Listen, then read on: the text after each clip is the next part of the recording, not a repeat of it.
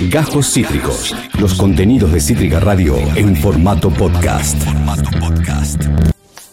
Acomódate en la butaca y ni pienses en la entrada, que él te hace pasar.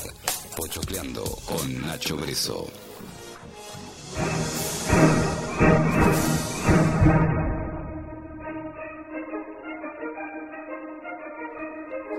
Estamos en todas las tormentas juntas, 12 minutos pasan de las 2 de la tarde y estamos con él, nuestro parte agua cinéfilo de cada semana, Nacho Breso. Bienvenido, ¿cómo estás?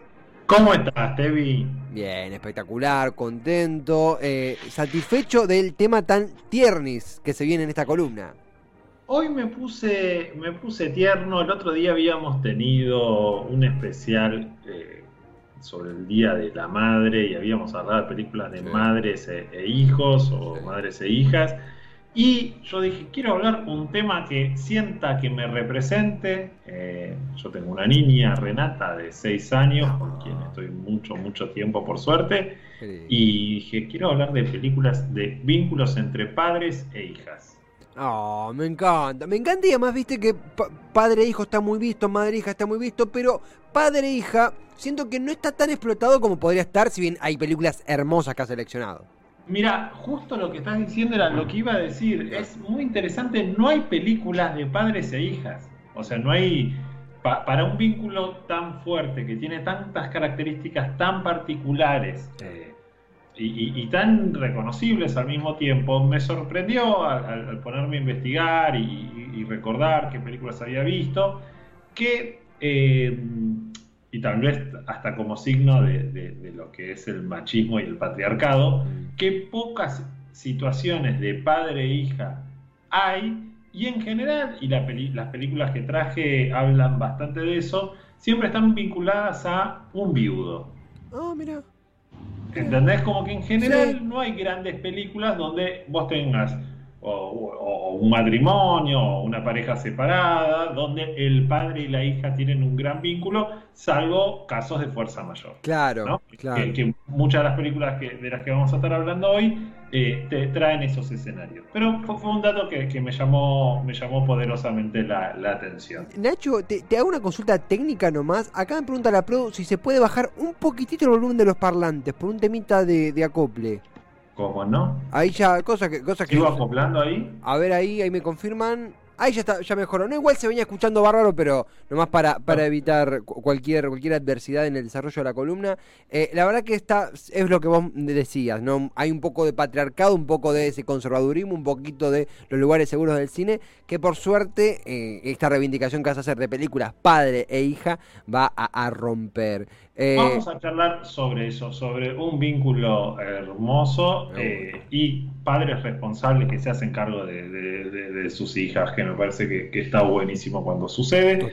La primera que, traje es un padre que es eh, un genio, un tipo, literalmente un genio, un genio matemático en este caso, que eh, tiene una hija que viene siempre a la sombra de este padre hasta que se descubre que no. La película se llama Proof la prueba eh, tiene, en realidad es una película basada en una obra de teatro con el mismo nombre, que tuvo su versión en Argentina, acá la hicieron Gabriela Toscano y Pablo Rago. Mira. Haciendo del, galán joven. Y el padre creo que era Pepe Soriano, no me acuerdo. O, no, Osvaldo Santoro. era el actor que hacía del padre. ¿De qué va la historia? Este hombre que es un genio, genio matemático, un padre que está hace muchos años con, su hija, eh, el personaje de Jake eh, Gyllenhaal va a, conocerlo, a, charlar con él, él está empezando a transitar una demencia, un Alzheimer, no queda muy en claro qué, eh, y se está como retirando del mundo académico. Y resulta que sale una, el pibe encuentra en la casa de él una ecuación matemática que es la prueba de uno de los grandes enigmas matemáticos de la historia. El, el, personaje de Jack, de Jack Guignal, ¿verdad? ¿Cómo? El personaje de Jack Guignal. Claro, sí. Eh, entonces, encuentra esto y dice, uy, tengo que hablar con este tipo para que me lo explique, pero el tipo está medio con una demencia y está muy angustiado por esto, porque esta ecuación matemática que me resuelve todo, que, resuelve como una de las preguntas. Eh, y este tipo que tiene la respuesta a esto se está alejando y está esta ah. hija que lo cuida y qué sé yo. Resulta que la hija es quien diseñó la ecuación. ¡Ah, mierda! La genia no es el, el padre, era un genio, pero la genia, genia, genia es la hija. Ah, me, agrada porque reivindica, o sea, tenemos un rol, una especie de plot twist donde el rol de, la genialidad aparece en la hija. Podemos jugar, un poco con la herencia, lo, eh, metafóricamente hablando. Y lo lindo que cuenta la película es por qué esta hija no se hace cargo un poco de esto. Porque ¿qué ah. implica ser más genia que tu papá? Y opacarlo opacarlo, en ese lugar donde él fue el número uno y que lo admiraste toda la vida y, él ya no es lo que era antes. Es muy interesante la, propuesta que, que, trae. Así que, eh, y está como una obra de teatro, eh, la forma de las cosas. Son películas que a mí me gustan mucho porque están muy bien escritas. Hay como unos diálogos hermosísimos, tramas complejas cinematográficamente a veces no son las más atractivas, pero la verdad que están buenísimas. Eh, la, prueba de Proof es una gran, gran película para ver. Me agrada, me agrada mucho este inicio, eh, una, ese, esa paradoja sería de opacar a un padre que uno admira, siendo una hija con un talento matemático increíble. Eh, padre e hija en la temática, ¿con qué seguimos, querido Nacho? Seguimos con una película tierna, pero no, tiene otro nombre que tierna oh. esta película. Porque mira lo que te traigo. Te traigo un padre, te traigo una hija con una cara de linda que se cae. Ah. Te traigo este padre que es viudo y te traigo un zoológico con animales. Ah, listo, ya está. ¿Qué más? Ya está. Más, más dulce que esto no hay. La película se llama en Argentina, se llamó Un lugar para soñar. Eh, en en inglés se llama We Bought a Zoo, compramos un zoológico, sería la traducción. Ah. Un elencazo, está Matt Damon y Scarlett Johansson protagonizándola, digamos. Eh, la historia es muy sencilla. El tipo este quedó viudo con dos pibes a cargo. Eh, muy buen vínculo con sus hijos. Este no es un padre que a partir de la viudez se convierte en un padre presente. Claro. Eh, es un padre que siempre estuvo, pero bueno, está transitando el duelo de, de la viudez. Claro. Innova que dice, ¿sabes lo que tenemos que hacer para levantar el ánimo de, estos pibes? Compremos un zoológico. no una Play 2, un zoológico. Claro, y se muda a, como que te diga, Pilar, ponele, ¿no? Yo viví en la ciudad y se van a, a, la provincia, a un lugar donde hay un tema Ken venido a menos. Entonces, la película es él reconstruyendo el zoológico para que eh, lo habiliten y, poder vivir de eso, porque el zoológico no estaba ni siquiera habilitado. Ah. Eh, y en la medida que va reconstruyendo el zoológico, reconstruye su vida personal y familiar, muy, muy tierna película. Yo no puedo verla sin lagrimear. Qué bello, qué bello. Y además, o sea, justo veía ahí el póster, eh, son como simétricamente divines los, tres: la, pequeñita, Matt, bueno, Scarlett, que ahí ya la veíamos en pantalla. Me, encanta la premisa, me, parece inspiradora. Tiene lindo color, muy soleado. O sea, vos lo dijiste, la descripción es película tiernis, le cabe perfecto. Película, película tierna por, por donde se la mire y vamos a seguir ahondando en este mundo de los, eh, de los viudos, los viudos que, se tienen que, bancar la que viene. Esta película para mí la retrata perfecto eh, esta idea. Es una película chiquita de un director que, a mí me gusta, me gusta muchísimo. La película se llama Jersey Girl, la chica de Jersey. Sí. El director es eh, Kevin Smith. Kevin Smith es un director, eh, podemos decir, under, ¿no? Yankee, que tiene películas muy, muy buenas. Esta es como su hitazo. Él tiene como hitazos esta y otra que se llama Dogma. Un tipo que creció con una formación católica y después se peleó con el catolicismo y es una película muy satírica sobre el catolicismo, con ángeles que bajan a la tierra, y quilombo y Alanis Morissette haciendo de Dios. una bizarreada que estaría buenísima, vamos a abordarla en otro momento porque es un peliculón y con un caso Y hace esta Jersey Girl, que es una película mucho, mucho, mucho más chiquita, sobre eh, un papá, que tipo que se casó, que tiene una mujer hermosa, está eh, en pareja con, con, la hija de... ¿Ahí cómo se llama esta chica? Se me fue el nombre. Eh... La, la, de El Señor de los Anillos. Eh... Ah, Hermosísima. Eh, si, es, si, es, hermosísima, seguramente la producción la ubicará rápidamente, es, la palabra clave. Ya te digo. Pero a mí se me... Se me fue de, de, de, la cabeza la hija del cantante, del cantante de Aerosmith. Eh, ah, eh, eh, uh, Liv Taylor, ahí está. Liv Taylor. Liv Taylor. Sí, ahí estamos, volvimos. Ben Affleck está casado con Liv Taylor. Liv Taylor es divina. Eh, van, eh, tienen una nena. Todo es hermoso. Su laburo está bárbaro. El, ah. eh, Liv Taylor se muere. Ah, uh, terrible. Y es este tipo criando a su hija en un plan que era totalmente diferente a lo que, a lo que él tenía planeado. Claro, él se nota que también, lo veía un poquito ahí en el tráiler, se nota que es medio una especie de, eh, creo que le dicen en Champis en Estados Unidos, medio esos empresarios estrictos ahí, cerraditos, trajeados, y de golpe se le va la vida a la mierda cuando pierde a la esposa.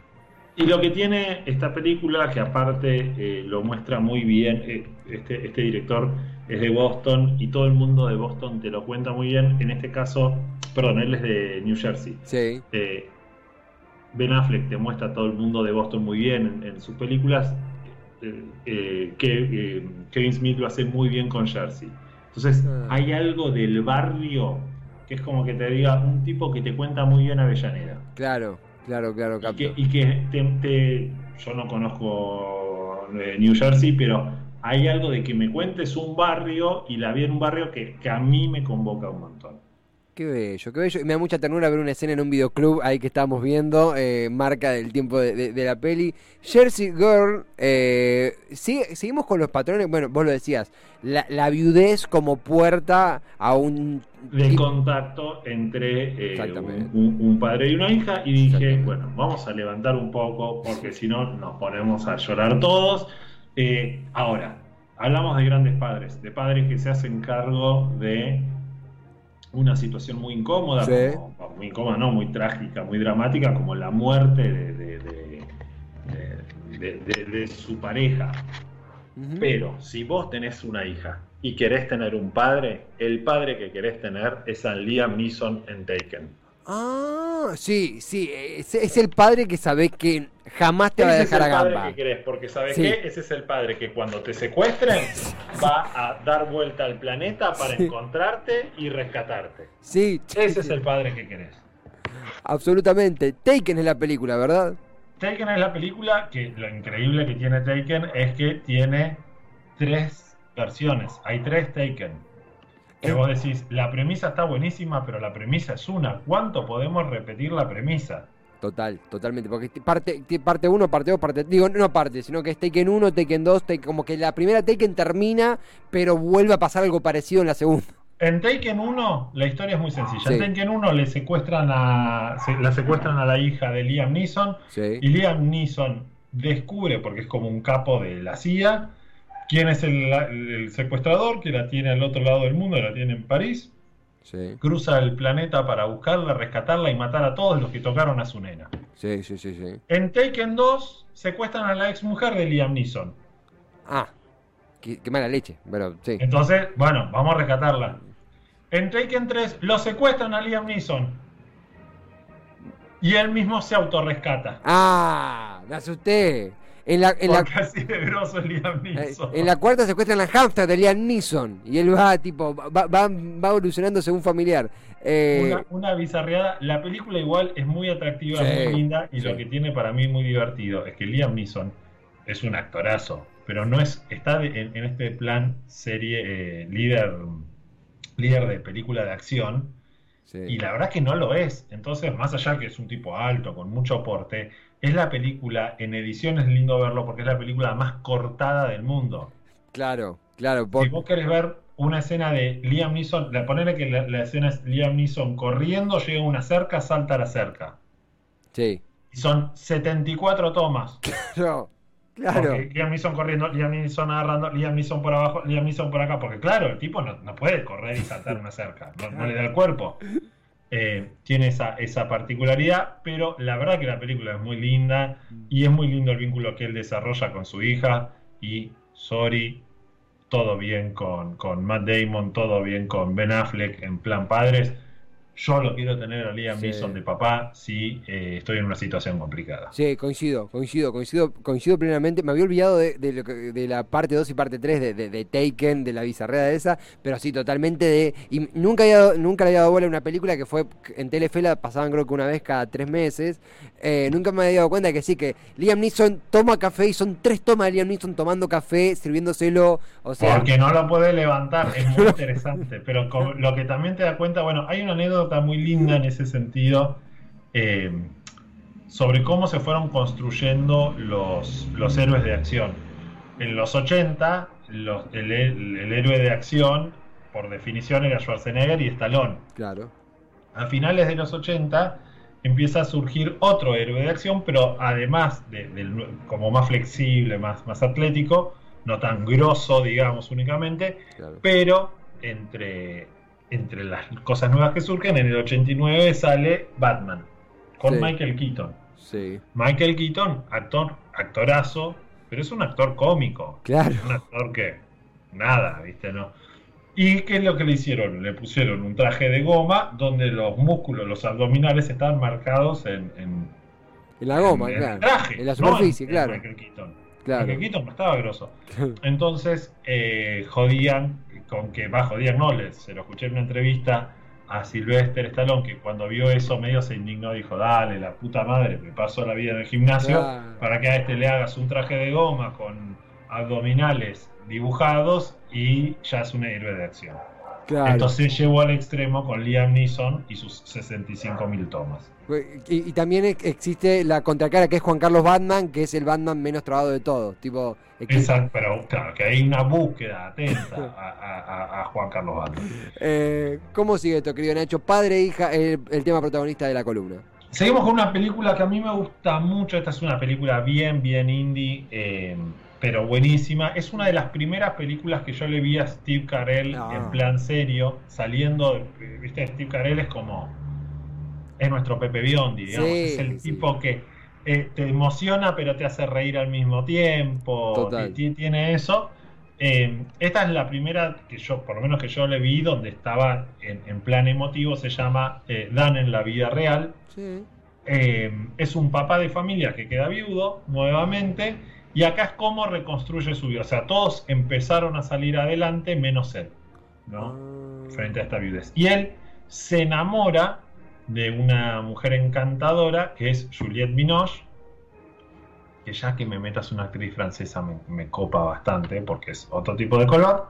Y está todo bien porque Juliette Binoche también medio que lo mira con cariño, pero parece que Juliette Binoche es la novia de su hermano. No, pero que salió de un barrio y entró en otro. Entonces eso lo mete en un quilombo porque además, porque seguro que estuvimos estuvieron hablando del tema, él no es Mauro Icardi ni Maxi López. Él es un tipo con códigos. Entonces no, no, no, no, va a avanzar en su interés por la eh, novia de su hermano, pero se enamora y está muy deprimido y a ella le pasan cosas. Ah. Y es toda una construcción de la familia eh, y las familias que tienen quilombos, como todas las familias, eh, con un vínculo muy hermoso que él tiene con sus hijos, particularmente con su hija. Entonces, esta fue la, anteúltima película que seleccioné. A, mí, mira, me pasa algo con Steve Carell en plan serio, que después de Pequeña Miss Sunshine, yo necesito ver todo plano donde Steve Carell esté serio. Yo no la vi, Dan in Real Life, no la había visto, la, la he escuchado, pero nombrar, pero nunca he visto. Así que creo que arranquea muy fuerte para la tarea. Muy fuerte. Es muy linda porque aparte te toca un momento donde el tipo empieza a ser padre de un adolescente. Sí. Los que somos padres de niñas pequeñas y ahora estamos en, un romance tipo de, de, amor, una cosa de cariño, papá, vos sabes todo lo que yo te amo, no, sí, hija, lo sé, pero porque yo te amo más. Los que estamos atravesando todo eso, sí, sí proyectamos lo que va a pasar cuando se enamoren de otro y uno se quiere matar. esta película lo toca muy bien eso. Ah, me, da mucha, me da mucha ternura esta, esta, yo no, esta columna toda me, encanta, pero esta es enternecedora. Eh, no, claro, no, soy padre, ni no tengo hermanas tampoco, por ende es un vínculo que siempre vi de lejos, pero me ha pasado, digo algo que abriendo mi, corazón un momento, de también ver eso en, en, mi, en mi, relación con, con, mi novia, su relación con el padre, que es una relación por suerte muy, muy fluida, muy linda, y aprender mucho de ahí también, cómo esta cosa de aparece un... Vos decís esto de cuando se enamore de otro. Y nosotros tenemos esa imagen a veces cuando nos ponemos novio con, con, con, alguien, una chica de, uh, me la tiene jurada, todo, pero también ves del otro lado y está repiola ese, ese aprendizaje mutuo de ambos lados.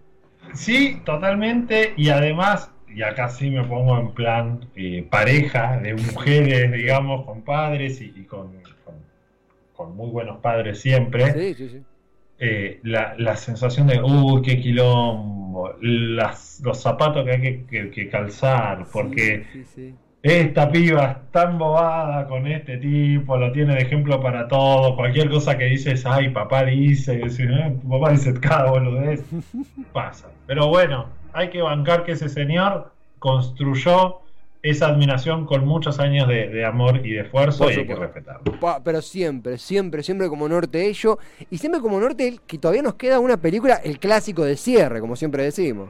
Se venía dando últimamente esto que, que, vos te, diste cuenta, yo no me había, no me había avivado, que es que verdad, venía metiendo clásicos, así que dije, bueno, esta lo vamos a hacer a propósito, vamos a buscar un clásico. Y eh, la película que traje, yo pensé que, me imagino, que tal vez elijas esta, por la temática. Ah, puede ser. Se llama Matar al Ruiseñor, eh, To Kill a Mockingbird, es una película protagonizada por Gregory Peck. Gregory Peck en plan, soy el mejor padre del planeta.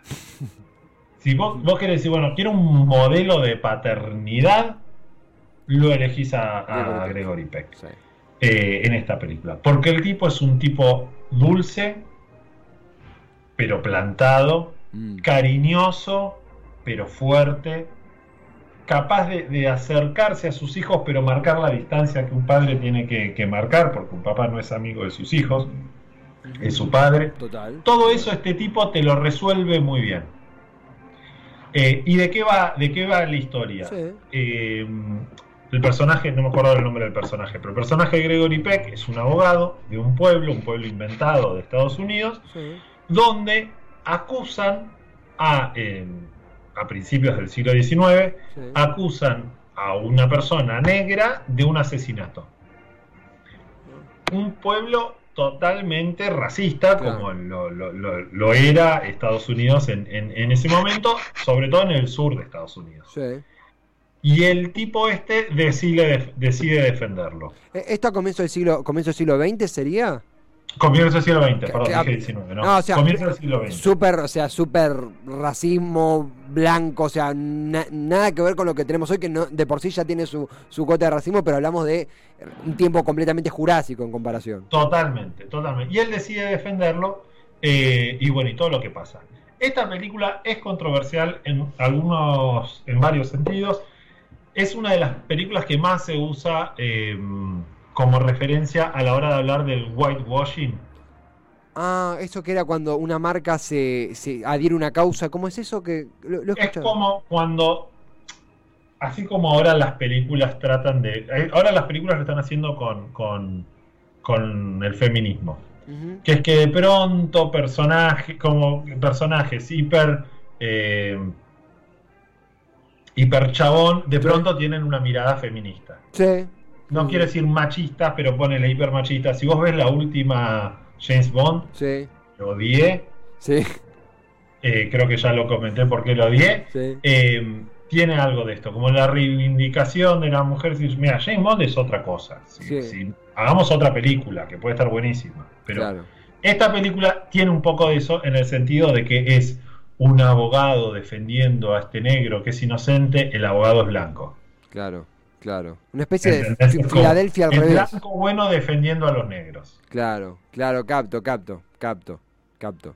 Tiene eso, yo creo que igual, de todos modos, en el momento en que se hizo la película, porque esta película también, ahora te, te digo bien cuándo fue que se filmó, pero tiene mil años, ya era un montón. Claro, Es como la crítica, es una crítica de progre, en mi opinión. Como viste el progre que, que, que te critican, no, porque eh, Evita tenía un discurso, ponete en el momento en el que Evita, acá Ian Solar me comenta, es Atius Finch el nombre del personaje y año 62 en la película. Gracias, exactamente. Finch es el nombre del personaje y la película es del, del, 60 y pico. O sea, ubicate en 1960, ya que hablen de estas temáticas, para mí, para mí, en mi opinión personal, estaba buenísimo. Total, absolutamente. Atticus Finch. Eh, pero ¿qué es lo que tiene de, hermosa la película y por qué la traje? Porque lo más rico de la película es la relación de Atticus con Scout. Scout es su hija, ah. que es una hija muy parecida a mi Renata, que es ah. una piba que se trepa a los árboles, que te patea puertas. No es la nena dulce. Vos la ves a mi hija, te la morfás, porque es lo más lindo del mundo. Pero además de eso, es una piba que, que, corre, que hace quilombo, que eso tiene el personaje eh, de, la actriz que es Mary Vadam, se llama, eh, que acá era una nena y que hacía este personaje de Scout Finch, que es muy, muy tierna y muy linda. Y toda la película es este papá haciendo las cosas bien para darle el ejemplo a su hija. Qué lindo. Él lo hace por valores, pero está todo el tiempo, lo que está por debajo es todo el tiempo él, che, ella se merece este tipo de padre. Eh, a mí me parece muy conmovedor eso. Así que eh, matar al ruiseñor y vas a ver un Robert Duval de 12 años. No. Muy bizarro. Ah, bueno, no tenía ese dato. Me parece, primero, acá, acá suma Chipi Chipi, que sí, eh, estoy seguro de esto que menciona que Matar a Ruiseñor está basada en un libro, sí. sí. hasta creo que lo he visto en alguna librería, creo que seguramente alguna reedición. Me parece muy tiernis todo lo que ha rondado hoy la columna. Vos sabés que tengo una debilidad por las películas protagonizadas por sujetos con anteojos, porque son parte del gremio. Así que lo dejo ahí. Podemos dejar un empate y me puedo inclinar para eh, Daniel Real Life, que posta me da mucha curiosidad verla. Pero también puede aparecer un Tuquila Monk, eh, matar a un ruiseñor, ¿cómo matar a un ruiseñor? Tuquila Monk, Monk Mockingbird. Lo que tiene esta película es que es una película vieja, pero que se ve fácil. Yo he traído películas que son viejas y que requieren un ejercicio de paciencia, ah. porque tiene otros ritmos. Y... Esta no. Es en blanco y negro, como bueno, sí, y se nota que está filmada con otra calidad en las de ahora. Pero tiene un ritmo que es re llevadero, está buena y es una película de abogados, dando locuciones interesantes. Todo eso es buenísimo. Cuando vaya por Torrent y Malavia, el primer local, si veo el local eh, Mockingbird, entro por ahí. Si veo Dying Real Life, entro ahí. Es el, primero que asome. Yo no la quiero, voy a hacer, te tiro un título de la tarea porque la, no la quiero bajar con la peli de terror del conjuro. Eh, pero la verdad es que me la vi. Eh, año 2013, la familia, me da mucha curiosidad que la familia se llama Perrón, son los Perrón. la verdad es que está no, yo me había visto a Anabel, me había visto con un par de franquicias que hubo. Me gustó mucho, eh, rompe un poco eso de. Eh, la película salió al mismo tiempo que, Actividad Paranormal. Entonces rompe eso de terrores fat, eh, screamers. es re clásica. Es muy clásica eso. Es muy clásica, pero tiene 8 años nada más. Me gustó mucho eso y me gustó mucho el, tono vintage y los elementos vintage que interactúa con la escena. Y te da un cagazo en un momento también. Tiene escenas de cagazo. Tremendo, yo me pegué un, unos sustos, saltaba de la silla y me encantó flashear con, ese tipo de cosas. Sí, sí, sí, sí. Iba a decir, hay un vínculo, bueno, es una familia también, pero me quedo más con los vínculos familiares que vimos hoy. Eh, Nacho, tremendo. Eh, el saludo para vos y también para, para tu niña que... Eh, ¿Han visto alguna de estas películas juntos o aún, aún no se ha dado? No, no, no, no, no. no.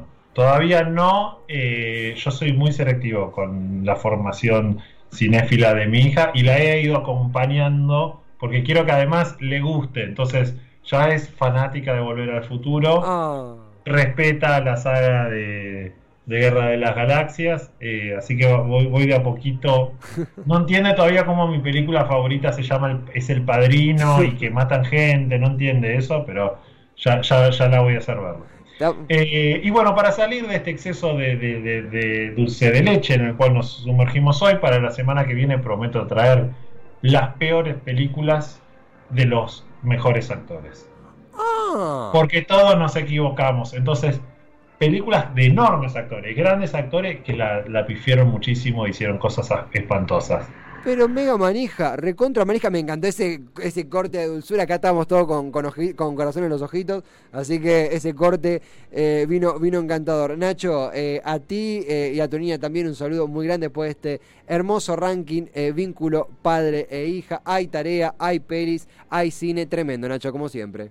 Muchísimas gracias, Te Un abrazo a todos por allá. A vos, Nacho. Abrazo para ti, para él, para Nacho Breso, nuestro pocho creador serial, nuestro cinéfilo como ninguno, nuestro butaqueador, conocedor como nadie de las grandes salas de cine que siempre nos enseña a ver cine. Hubo eh, comedia, hubo drama, hubo clásico eh, en esta columna que de manera muy piola entró en esto de qué pocas pelis o qué poco reconocemos las películas con relaciones padre e hija.